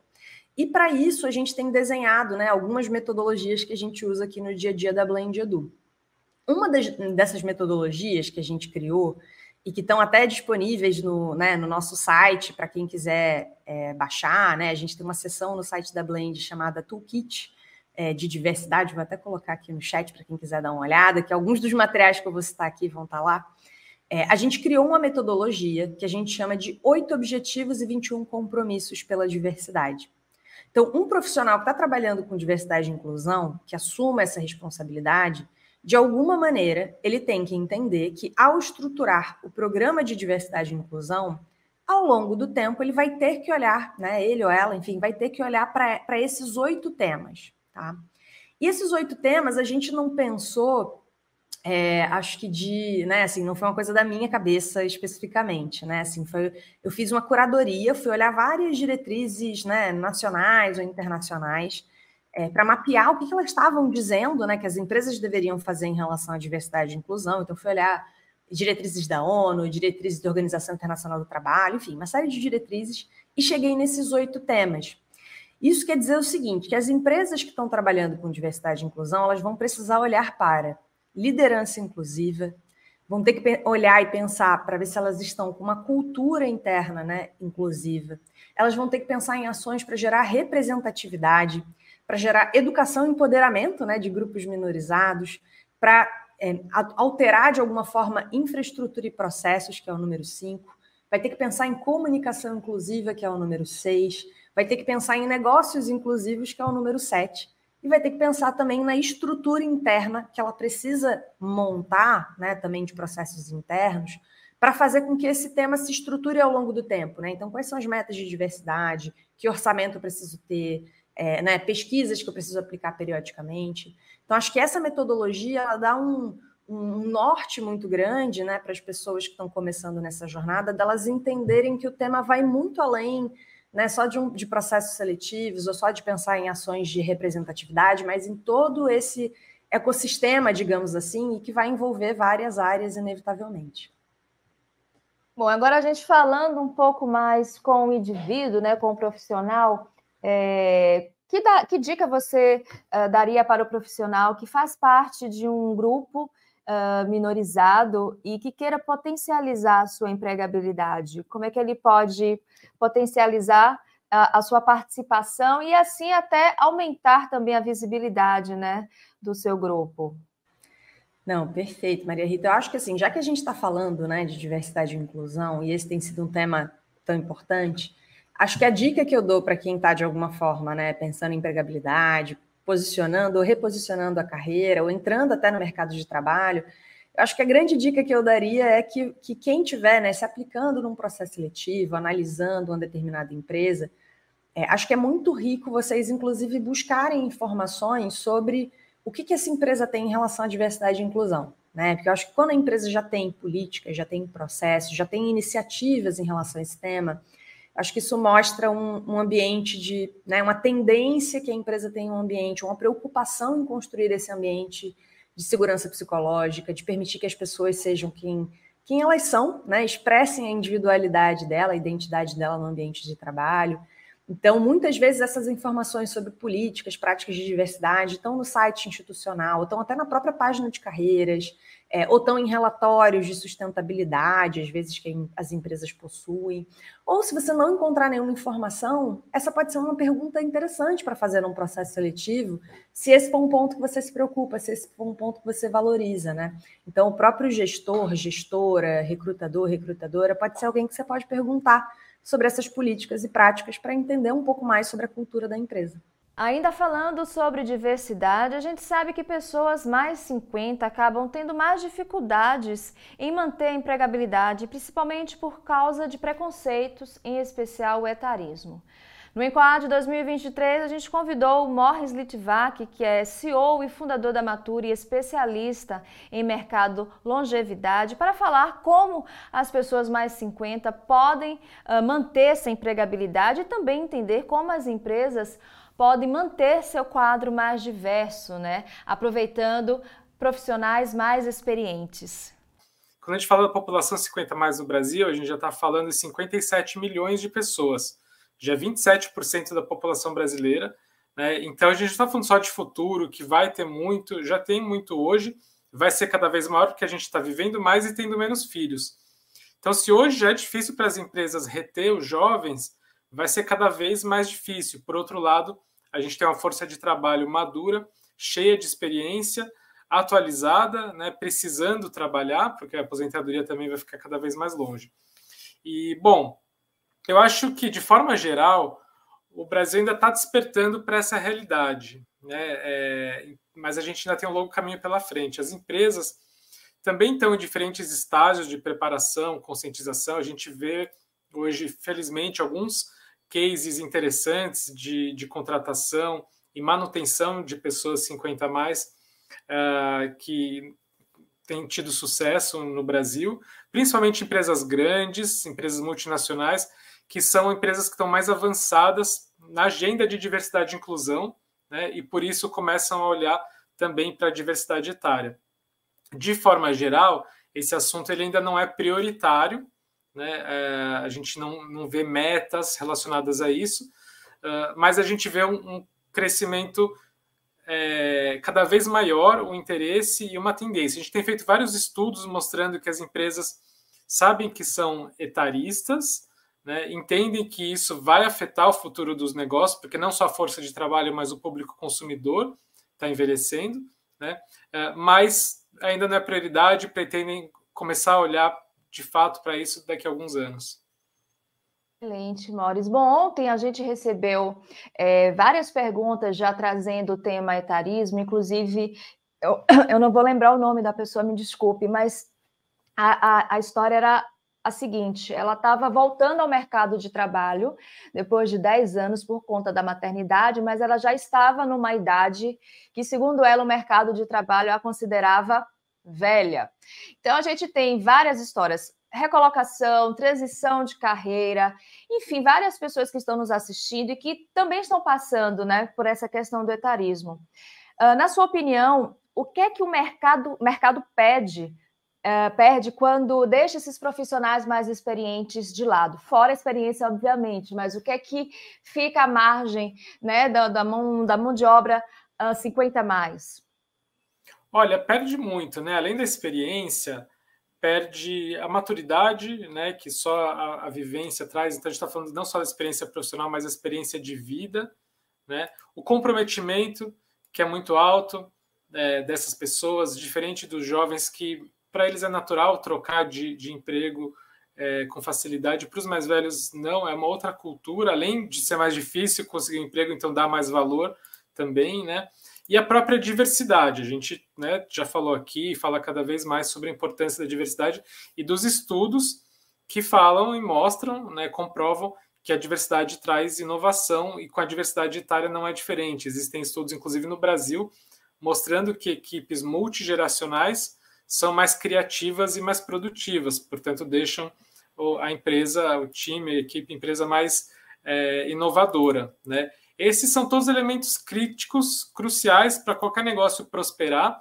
Né? Então, quando você tem um mix geracional, e a gente fala que não é para substituir os jovens pelos mais velhos, é para você ter, de fato, equipes de todas as gerações, e hoje a gente sabe que o que menos tem são os 50 mais. Então, trazer os 50 mais para estarem junto com os jovens, para poder trazer esse olhar uh, mais holístico de quem já passou por diversas crises, é, de quem tem mais calma para lidar com as adversidades, jogo de cintura, olho no olho, paciência, atenção para lidar com o cliente, né? ajuda os jovens a lidar aí com momentos de, de ansiedade, que é cada vez mais comum, então a questão da inteligência emocional, e também o conhecimento do público consumidor 50 mais, que como eu falei, já é muito grande, vai ser cada vez maior, que muitas vezes as empresas não atendem simplesmente por não ter essas pessoas dentro de casa, então não conhecem, não sabem se comunicar com eles. Bom, já foi dito aqui uh, na nossa programação que pela primeira vez na história da humanidade as quatro gerações estão dividindo o mercado de trabalho. E a gente tem conflitos de gerações, conflitos culturais. E aí eu imagino que para a geração baby boomers, que é a geração que engloba né, a faixa etária que a gente está partindo, né, 50 mais, é, quais são os principais desafios que essa geração tem enfrentado atualmente quando a gente fala de empregabilidade, Morris? Olha, são vários desafios que essa geração 50 mais, ou baby boomer, porque 50 mais tem um pouco de geração X, mas falando principalmente dos baby boomers, né, uh, passam como adaptação às novas tecnologias, mas principalmente o combate a esse estigma da idade, né, o famoso etarismo ou idadismo, que é o preconceito etário. A gente vê aqui na Maturi que a maior parte da nossa base, que tem uma média de 57 anos, que não está aposentada ainda, está super ativa, tem muita experiência, está talvez no seu auge intelectual, mas tem muita dificuldade de se manter no mercado de trabalho, principalmente por causa dos estereótipos que formam esse preconceito. Uh, e aí tem uma questão cultural que a gente vem tentando mudar e que não é de uma hora para outra que isso vai acontecer. Inclusive, políticas públicas podem acontecer para talvez acelerar um pouco esse processo. A gente tem acompanhado alguns projetos de lei nesse sentido. Então, é mais um motivo para as empresas se prepararem, né?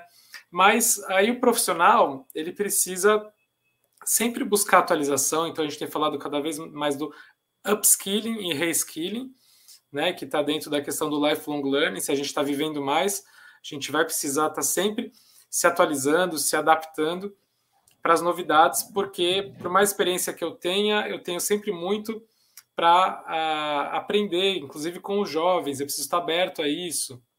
Eu preciso ter curiosidade e humildade para esse aprendizado contínuo, para ser gerido por pessoas mais jovens. Né? Então, fazer a minha parte de me valorizar, mas também buscar essa atualização contínua é, eu acho que é fundamental. Então, é um desafio, porque a tecnologia ela é cada vez mais presente no trabalho. Então, entender que eu preciso abraçar a tecnologia, ver ela como uma aliada e não como uma barreira, porque ela abre portas, né? E a idade não é nenhum empecilho para aprender em tecnologia nem nada, muito pelo contrário, você junta a sua experiência com novos aprendizados, novas habilidades, o que é muito muito importante. Que acontece muitas vezes é que, às vezes, pessoas mais velhas têm algum receio, algum medo na hora de mexer com uma nova tecnologia, né? Por isso demora mais para aprender, porque o jovem vai lá sem medo e vai é, clicando, apertando, e assim aprende né, mais naturalmente, além de muitas vezes ser nativo digital, então isso é mais natural. Mas como foi falado aqui, né, os baby boomers passaram por uma era analógica e agora digital, e esse conhecimento ele é muito valioso. Então, levantar essa bandeira contra o etarismo é muito importante para todos. Quem é jovem ainda, né, se der tudo certo, vai envelhecer, mas os mais velhos precisam buscar atualização contínua e se abrir para diferentes formas de trabalho, né, além do emprego tradicional. Quais seriam essas diferentes formas de trabalho? Fala aqui para a gente, explica melhor para a gente.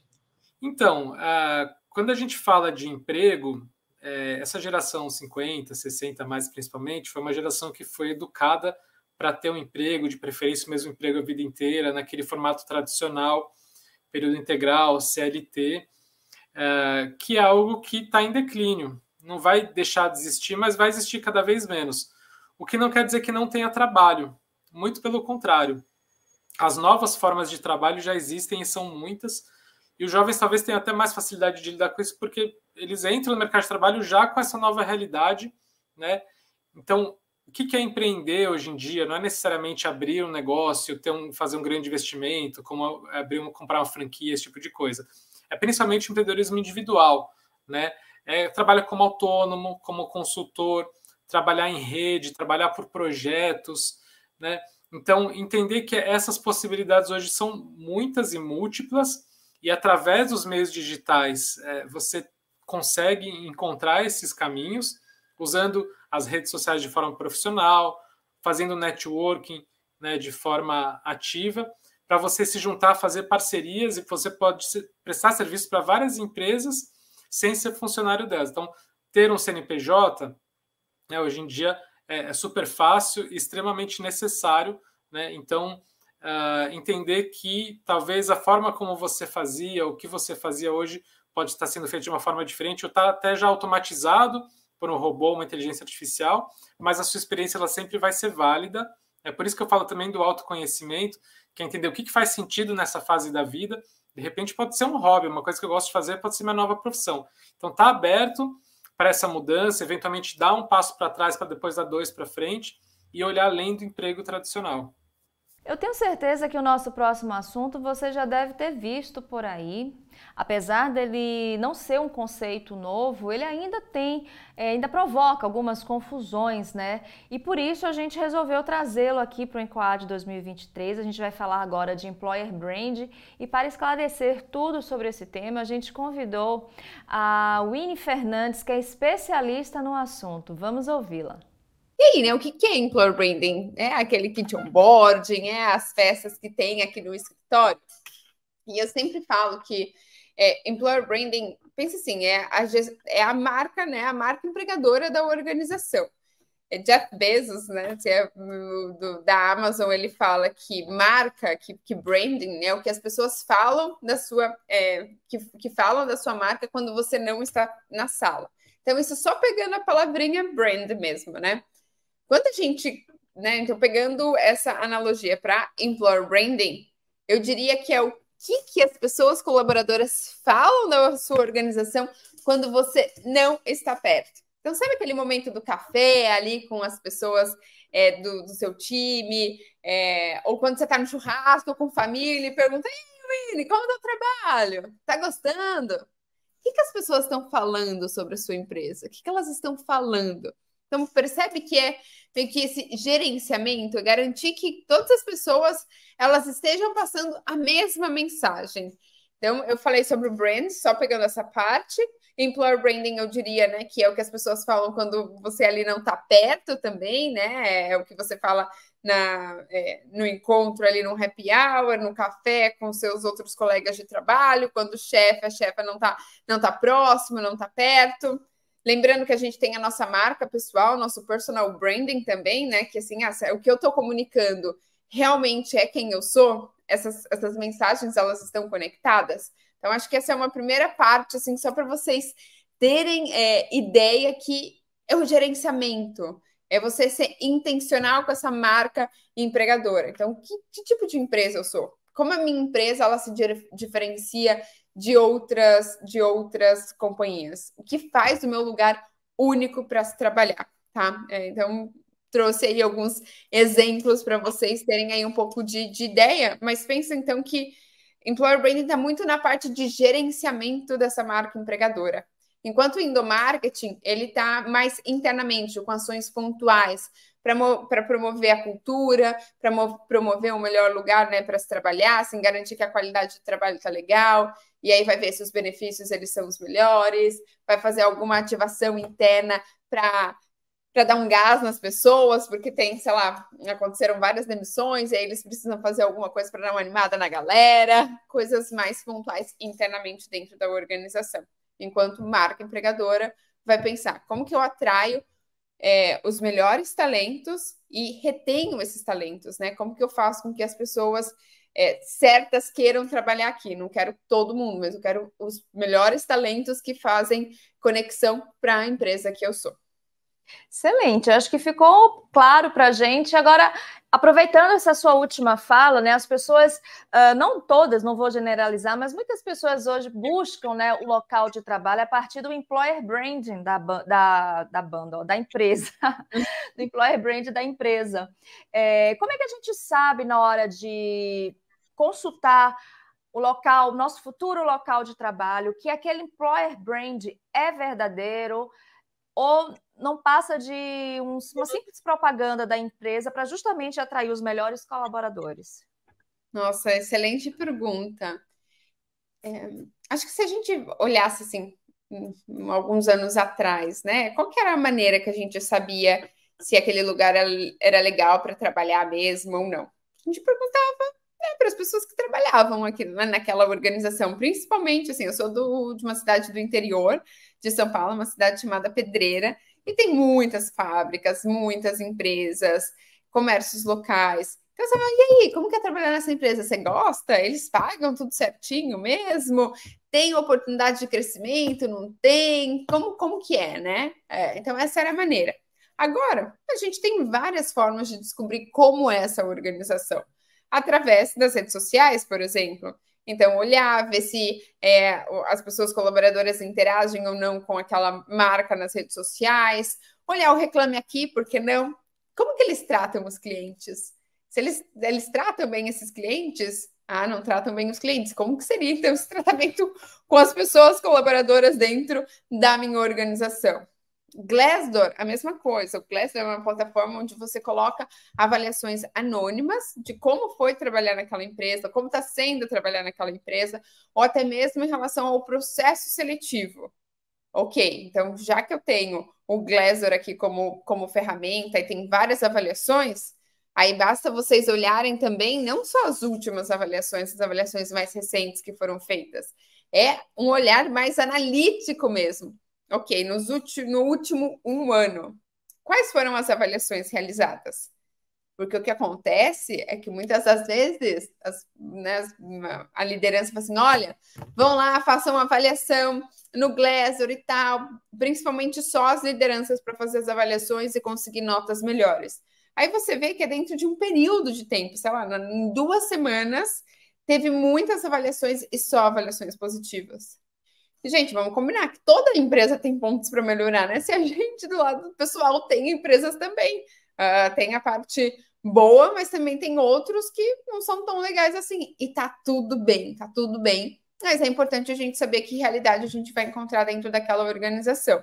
E questionar também. Então, olha, percebi isso e aquilo, que as pessoas estão é, comentando bastante sobre esse ponto no Glassdoor. Gostaria de saber como vocês estão endereçando internamente. E aí você vai descobrir se tem ações e planos para melhorar aquilo ou não, se a empresa responde aqueles comentários ou não, como que foi direcionado esses, esses potenciais problemas, tá?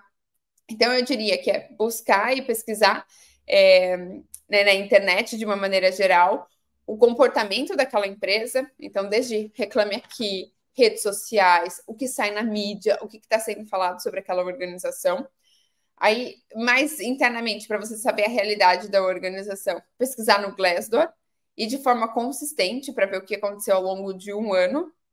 Ter consciência que nenhuma empresa é, é, a Disney, que a gente vai lá, né, só para curtir, tem problemas, tem que tem dificuldades, tem que trabalhar duro, tem que entregar resultados, é óbvio.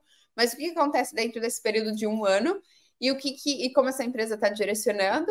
E se você tiver tempo, eu diria também que é dá uma stalkeada lá no LinkedIn, vê quem está trabalhando, manda uma mensagem, pede para tomar um café virtual, um café online, para saber como é aquela empresa, ou quem já trabalhou lá também que você conhece, eu tenho uma conexão.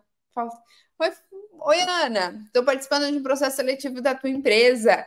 É, ador, adoraria ter um café virtual contigo para saber a tua opinião, o que, que você acha, como que é trabalhar aí. Maravilha, marca 15 minutinhos. Escreve as perguntas que você deseja, que você quer fazer. Acho que essa é a melhor maneira da gente ser protagonista da nossa carreira, da gente assumir as rédeas. Então, é claro que eu estou aqui de um lado falando sobre como criar marcas empregadoras, o que é employer branding, uhum. mas do outro lado, eu sendo protagonista da minha carreira, eu faria é, essas, essas, esses três pontos que eu trouxe aqui para vocês. As entrevistas ao vivo no Enquad 2023 se encerraram com o bate-papo que eu tive com o magnífico reitor da Universidade Zumbi dos Palmares, o professor José Vicente. A gente conversou sobre a empregabilidade na comunidade negra brasileira. Vamos acompanhar. E eu gostaria de começar uh, o nosso bate-papo trazendo alguns dados para embasar aqui a minha primeira pergunta. Professor, estudos revelam que apenas 5% dos 115 milhões de negros no Brasil assumem cargos executivos em empresas brasileiras. O que essa disparidade diz sobre a empregabilidade da população negra no nosso país? Olha, Maria Rita, é bom acrescentar nas empresas brasileiras e também nas empresas multinacionais, né? e também nas empresas governamentais. Na verdade, o que a gente é, tem é, como é, manifestação dessa ausência, dessa exclusão e desse inacesso é, em grande medida, o racismo estrutural que ainda define e delimita os postos e os espaços onde os negros possam é, utilizar e acessar no ambiente corporativo. Isso é um dado conhecido, sabido e registrado. E a outra é, questão muito profunda, intensa, da mesma forma, é a qualificação, a preparação desse público, desses recursos humanos para estar então integrados dentro desses espaços corporativos. Então, nós temos esse viés é, é, é, que atravessa a gestão das empresas no nosso país, é o viés racial, nós temos a exclusão racial, nós temos a intolerância racial e nós temos tudo isso junto que se manifesta como o racismo estrutural. Eles permitem que os negros chegam pelo menos aí até os cargos intermediários, mas depois eles colocam uma trava e não permite que os negros possam acessar os cargos é, sobretudo, mais prestigiados, mais disputados, e esses cargos de liderança e de gestão. Professor, na opinião do senhor, como as empresas podem derrubar essas barreiras criadas né, pelo racismo estrutural, de modo que a equidade racial no mercado de trabalho ela seja efetiva e permanente? É, as empresas precisarão ter a convicção de que isso é uma situação insustentável, de que isso é um mal que produz é, danos e também prejuízos para a empresa, para o negócio, para a própria comunidade colaborativa dessa empresa, para o seu ecossistema, para a sua cidade, para o seu estado e para o seu país. E sabedor disso e conhecedor disso, que ela então tenha esse compromisso e essa disposição, esse interesse de iniciar as mudanças e transformações que torne esse espaço um espaço plural, um espaço democrático, um espaço em que todos possam acessá-los indistintamente da sua cor, da sua raça, é, do seu credo e mesmo da região, do território em que ele reside. Então, fazer isso significa, primeiro, conhecer qual é o impacto desse racismo estrutural na minha empresa. Segundo, é, com essa informação, então, construir as ações, as medidas e as políticas que possam combater e retirar esses limites, esses obstáculos que impedem o acesso desse público. E depois, preparar esse ambiente para que ele seja um ambiente acolhedor, para que ele seja um ambiente agradável, para que ele seja um ambiente prazeroso e seja um ambiente que, ao final, é, fortaleça, robusteça não é, essa diversidade em todas as suas manifestações. E até, se for o caso, na sua própria paramentação, né? um ambiente de diversidade é um ambiente em que essa diversidade tem que estar no espaço físico, tem que estar na decoração, tem que estar ali na, na, na, nas trocas e nos espaços que se disponibiliza para esse público e nas ações, nas medidas e naquela vivência diária desse ambiente, dessa corporação. Professor, uh, pouco se fala sobre o, racismo que existe no meio acadêmico. Há, vi, há, mais de 20 anos, há 20 anos aproximadamente, a Universidade Zumbi dos Palmares, ela vem promovendo a equidade racial nesse ambiente acadêmico. Vale lembrar que cerca de 700 mil universitários negros e negras acessam as faculdades particulares muito devido aos programas de políticas públicas. Eu gostaria de saber, na opinião do senhor, o que é que representa esse trabalho que a Universidade Zumbi dos Palmares realiza ao longo desses anos para justamente promover uma maior equiparação né, para a população negra nesse ambiente acadêmico e como essa questão do racismo estrutural dentro da academia impacta também na empregabilidade. Pois é, Maria Rita, você sabe que as medidas de políticas afirmativas, sobretudo cotas para o ingresso de negros nas universidades públicas e nos concursos públicos no Brasil são muito recentes. As cotas nas universidades estão completando 20 anos e as cotas no serviço público estão completando 10 anos. Isso dentro de uma trajetória histórica em que a exclusão do negro foi a tônica, né? foi a regularidade, a normalidade. E além dessa exclusão é, no mercado de trabalho, mas também a exclusão, a não presença do negro no ambiente universitário. Né? Para você ter uma ideia, é, a nossa rebeldia e o nosso inconformismo na construção das Zumbi dos Palmares era porque naquela época os negros eram só 2%, por exemplo, dos alunos da Universidade de São Paulo. E a gente achava um absurdo que somente 2% dos negros aqui no estado de São Paulo, que são quase 40% da população, pudessem ter acesso à universidade pública e de qualidade.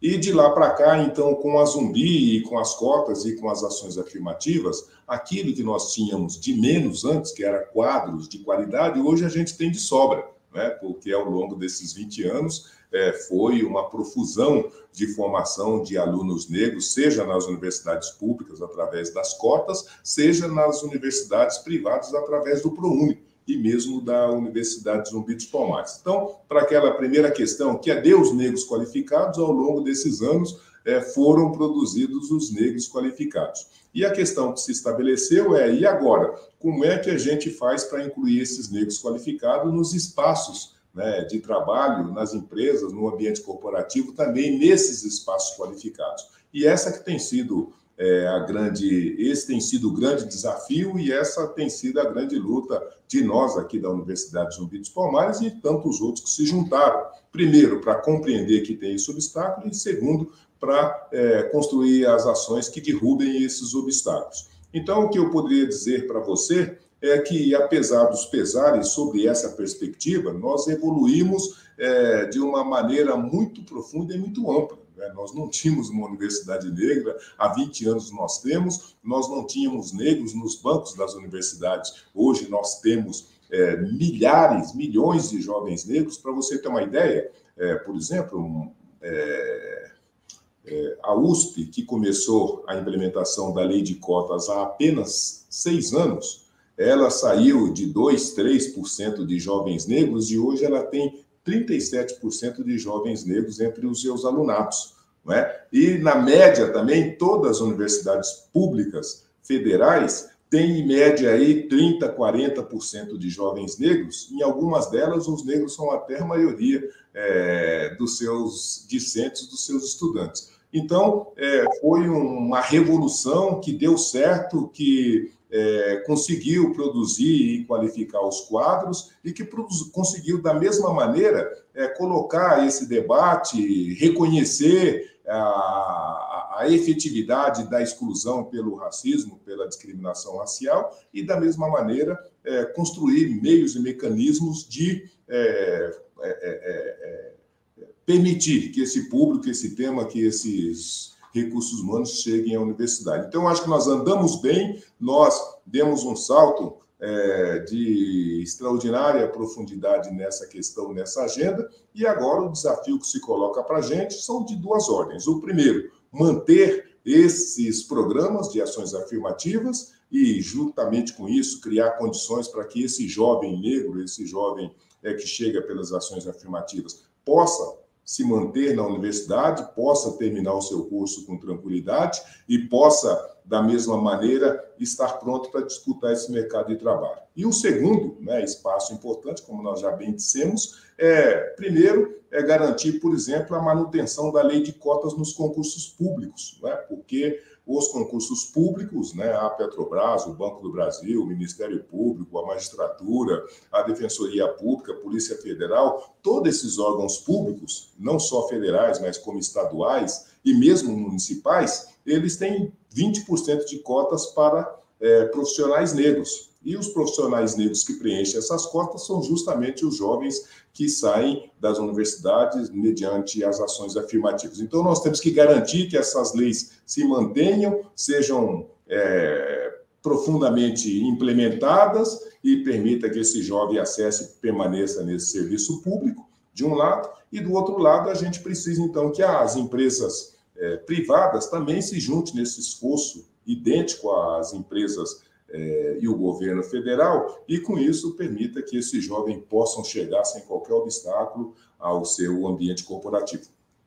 Bom, vamos àquela pergunta de milhões. Eu perguntei para cada um dos nossos entrevistados, uh, na opinião deles, quais são as três coisas, os três conceitos fundamentais hoje em dia quando a gente fala de empregabilidade. As respostas foram muito diversas, muito curiosas, e eu tenho certeza que você vai gostar é, eu disse sobre a questão do, do autoconhecimento, né? Que eu acho que é fundamental, assim, quando a gente olha para a gente, entende nossas fortalezas, o que a gente tem a desenvolver, quando a gente entende o nosso modelo de aprendizado, como a gente lida com as emoções, a gente fala tanto, né, de saúde mental, como é que eu tô hoje nesse momento, como é que eu tô lidando com as minhas emoções. Então, tudo isso é, é fundamental para que a gente cuide primeiro da gente, para depois pensar nas outras coisas, nós como pessoas colaboradoras, nós como é, na nossa família, na nossa rede de apoio. Então, a primeira coisa é se conheça, veja como você está, o que você vai trabalhar, como que você está lidando com as diferentes esferas, o que, que você vai estudar agora, aprender. Então, sem dúvida, esse contato com a gente para olhar para a gente, ou sozinho, ou com rede de apoio, ou com terapia, ou com meditação, enfim, cada um encontra uma forma e um modelo, e a gente tem, como a gente disse, né, diversas opções para se conhecer melhor e entender como é que você pode estar bem como ser humano.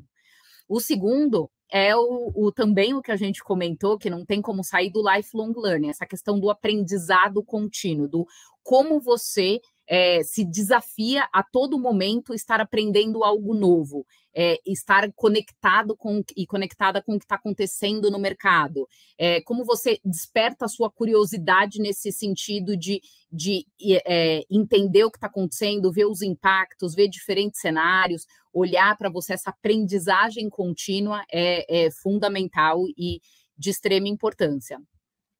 E por último, diante de todas essas mudanças que a gente comentou aqui, e, e acho que, assim, para lidar com essas, essas incertezas, a gente precisa cada vez mais trabalhar a nossa adaptação e flexibilidade para para trabalhar nesse modelo de tanta incerteza da nossa vida, para a gente entender é assim que o futuro a gente não vai saber mesmo, né? A gente tem estudos que falam que é, até 2030 80% das profissões vão ter mudado. Então a gente fica, nossa, como é que eu me preparo diante disso? Então, não, diante dessas mudanças e flexibilidades, como é que a gente consegue estar tranquilo no que está no nosso controle hoje?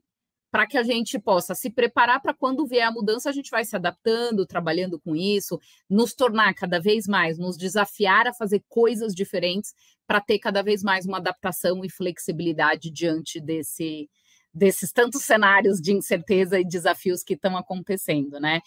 Existe um conceito, Maria Rita, no, na psicodinâmica do trabalho, que é uma linha da psicanálise que olha para a relação com o trabalho, entende o trabalho como é, importante para promover ou prejudicar a saúde.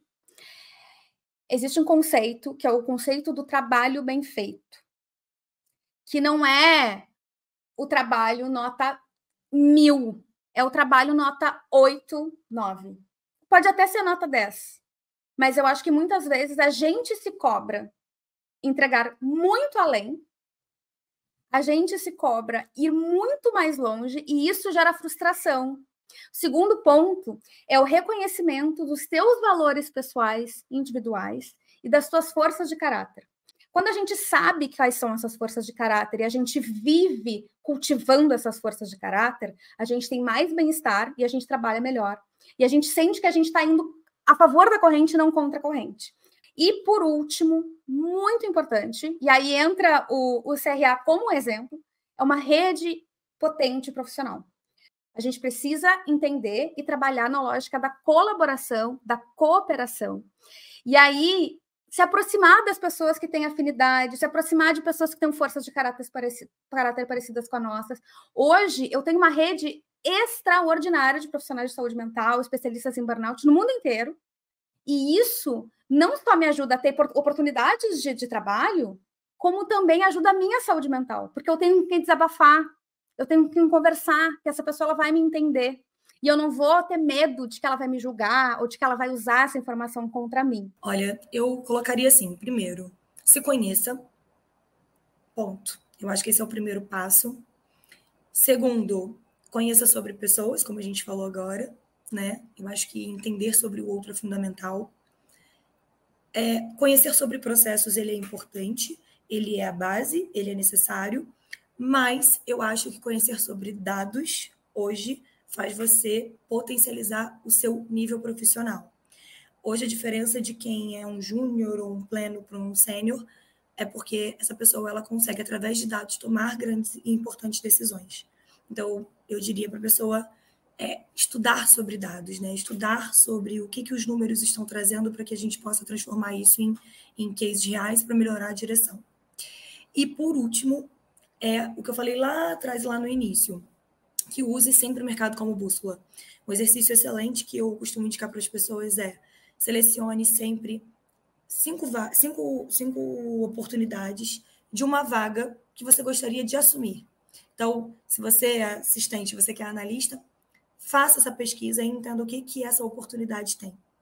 Porque é através dessa visão do que o próximo nível tem que você consegue determinar o que você vai desenvolver. O que, que você vai ter de aprendizado contínuo? O que, que você vai se dedicar?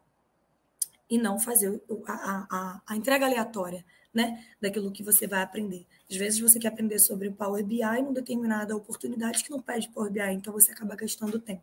O primeiro ponto, é, eu acho fundamental aprender sobre é, gerenciamento e gestão de projeto. Porque não importa o que você vai fazer, qual setor você vai trabalhar, se você vai trabalhar no RH, se você vai trabalhar com tecnologia, se você vai trabalhar com projetos, se você vai trabalhar com marketing, a gente está sempre gerindo projetos, iniciativas, entregas. Então, eu acho que saber sobre gestão de projetos é fundamental. Assim, uma coisa que eu estimulo que as pessoas, inclusive, que trabalham comigo, é, aprendam mais para que isso ajude a organização, comunicação, enfim, todo o gerenciamento do projeto.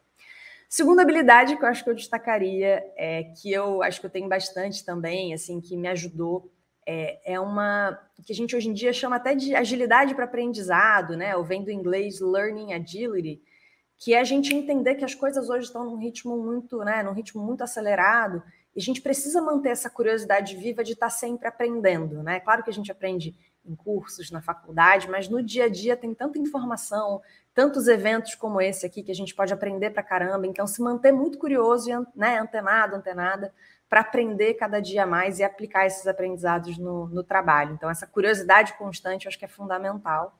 E, em terceiro lugar, é, pelo menos para mim, né, que, que, eu acho que é um ponto importante para mim, que eu acho que para algumas pessoas também, é, eu olho uma perspectiva de, de preocupação com geração de impacto, né?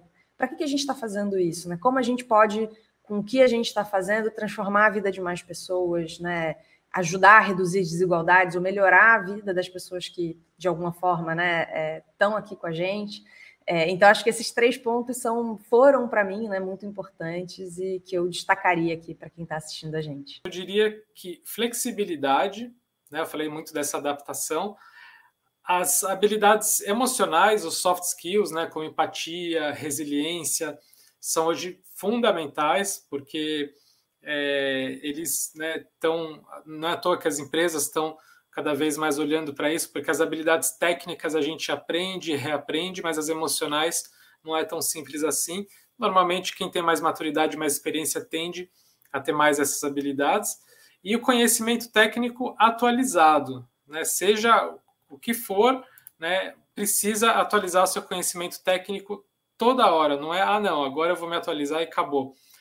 É praticamente todo ano, a cada dois anos, se reciclar. Se falou aqui no painel anterior muito de aprender, né, reaprender, às vezes desaprender para aprender de novo. Né? Então, habilidades técnicas, emocionais e essa adaptabilidade, flexibilidade, né, que com, com uh, muito desse que eu falei, né, de você ter a humildade para aprender coisas novas com curiosidade, né, para essas novidades, eu acho que facilita bastante. Então, eu diria que esses seriam os principais fatores aí para os profissionais maduros hoje em dia. E aí, como que eu garanto a minha, a minha vaga aqui, a minha oportunidade? É fazer mais do que te pedem. É isso, gente. Não é trabalho ali das, das 8 às 5, das 9 às 6, que, que vai fazer com que você se diferencie assim, de outras pessoas. É qual que é a contribuição de verdade que você está gerando para o teu negócio. Eu sei que agora está uma onda né, no LinkedIn, tipo assim, ah, mas é trabalho presencial, remoto, o que, que vai ser? Mas, é, ou não, eu fui pago, é isso que está no meu job description, por que, que eu vou fazer mais? é, é, não é pela empresa, sabe? Muito mais por você mesmo. O que, que você quer para a tua carreira? O quão relevante você quer continuar sendo a longo prazo? E para isso, é continuar estudando, é fazer conexões, é, é gerar valor de verdade e real para o negócio, não só para sua área, não só para sua sua função. Porque às vezes você vai olhar e fala assim, nossa, mas eu estou aqui fazendo um monte de coisa, estou fazendo aqui, entregando, fiz todos os projetos. Beleza, mas os resultados da empresa? É, você tá, é, é, o que você faz está ajudando e está aproximando do, do, que a empresa gostaria também, do que, que ela precisa. Lembrando que é uma instituição, né? Para o nosso cargo continuar ali existindo, para a nossa função continuar existindo, precisa, a empresa precisa gerar dinheiro de alguma, de alguma forma. Então, acho que mais fechando aqui mesmo, né, para vocês é estudem, busquem conhecimentos de diferentes formas. Eu sou formada em RH, psicologia, tem um lado de RH e de humano muito forte, mas quando eu fui para Employer Branding, eu tive que me aperfeiçoar e buscar o que é Employer Branding, conhecimentos de vários lugares ao mesmo tempo. Eu precisava entender do público de tecnologia, então acabei me enfiando em vários meetups, em vários, eventos de tech, que hoje essas conexões super me ajudam e aprendi bastante também é, com isso. Fui estudar sobre storytelling, sobre, sobre UX e assim por diante. Então, tudo isso, de alguma maneira, contribui contribuir. Você é especialista em, é, na experiência ali do cliente? Putz, não vou, mas eu sei que experiência é um ponto super importante. Como que as tecnologias vão ajudar a melhorar a experiência do cliente, da pessoa candidata, quanto isso impacta no negócio, no business a longo prazo. Então, é, estudem, tenha vontade, gente. Nada melhor do que você ver e conversar com alguém que tem brilho nos olhos. Assim, não sei, mas eu aprendo e vou buscar ferramentas de fazer essas coisas acontecerem. Eu, no momento, reputaria né, que o, profissional, o candidato né, que precisa se apresentar para um, uma concorrência né, intensa como essa do mercado de trabalho, ele, primeiramente, precisa ter é, uma compreensão de qual é a sua vocação e qual é, de fato, aquilo que o apaixona. Porque se ele não for trabalhar numa atividade que ele esteja vocacionado, e se ele não for trabalhar numa atividade que, além de vocacionado, ele seja apaixonado, então talvez ele possa se frustrar, não entregar tudo que ele tem capacidade de entregar e também frustrar as expectativas, as expectativas das empresas que estão né, ali à procura de um profissional com essas qualidades. A segunda coisa muito importante é de que esse profissional precisa e deve continuar sendo um curioso. Né? Ele precisa ter esse desejo e essa vontade de conhecer mais, de aprender mais, de se aprofundar mais, de perguntar mais, né? e de, ao final, é, se entregar mais para essas questões todas que desafiam é, as pessoas e as instituições. Então, precisa ser um profissional interessado, curioso e desejoso de mudar, de transformar e de aprimorar o mundo que está à sua volta, seja o mundo corporativo, seja o seu mundo e a sua vida social. E, ao final, esse profissional é um profissional que precisa ter é, uma humildade muito profunda, no sentido de compreender que a melhor forma de construir qualquer ação, a melhor forma de produzir bons resultados é se ele é, até de uma forma inteligente, se apropriar dos conhecimentos que estão ao lado dele. Né? Aquele amigo, aquela amiga, aquele parceiro, é, aqueles conhecidos que já sabem sobre o assunto, que já trabalharam na mesma profissão, que têm a experiência, que têm né, toda uma trajetória, são fontes inesgotáveis né, de conhecimento para você aprimorar e fazer um trabalho de maior qualidade. Então, ele precisa ter essa humildade de aprender com quem já fez, com quem já sabe, com quem já foi vitorioso, e tem que ter, da mesma maneira, essa humildade né, de compartilhar com os que estão ao seu entorno o conhecimento que ele tenha, que ele tenha. Ou seja, é, a construção é, vitoriosa, a construção né, é, extraordinária é aquela que possa agregar e acrescentar todos os conhecimentos que estão disponíveis e que para acessá-lo a gente precisa ter humildade para aprender e perguntar e que para ampliá-lo a gente precisa ter também essa humildade de compartilhar com quem precisa. Então, eu acho que essas três dimensões são é, aspectos importantes, essas três dimensões são aspectos importantes que o profissional, que o candidato né, do, do presente e do futuro precisarão ter para ser mais bem sucedido é, nas suas conquistas. Bom, chegamos ao fim dessa edição especial do ADM Cast, onde você acompanhou os melhores momentos das entrevistas ao vivo realizadas nos dois dias de transmissão do Encoad 2023. Eu espero que vocês tenham gostado. Escrevam nos comentários o que vocês acharam. Se ainda não é inscrito no canal, aproveita, se inscreva agora, deixe seu like, seus comentários e siga as redes sociais do CRA São Paulo. Até o próximo ADM Cast. Tchau, tchau.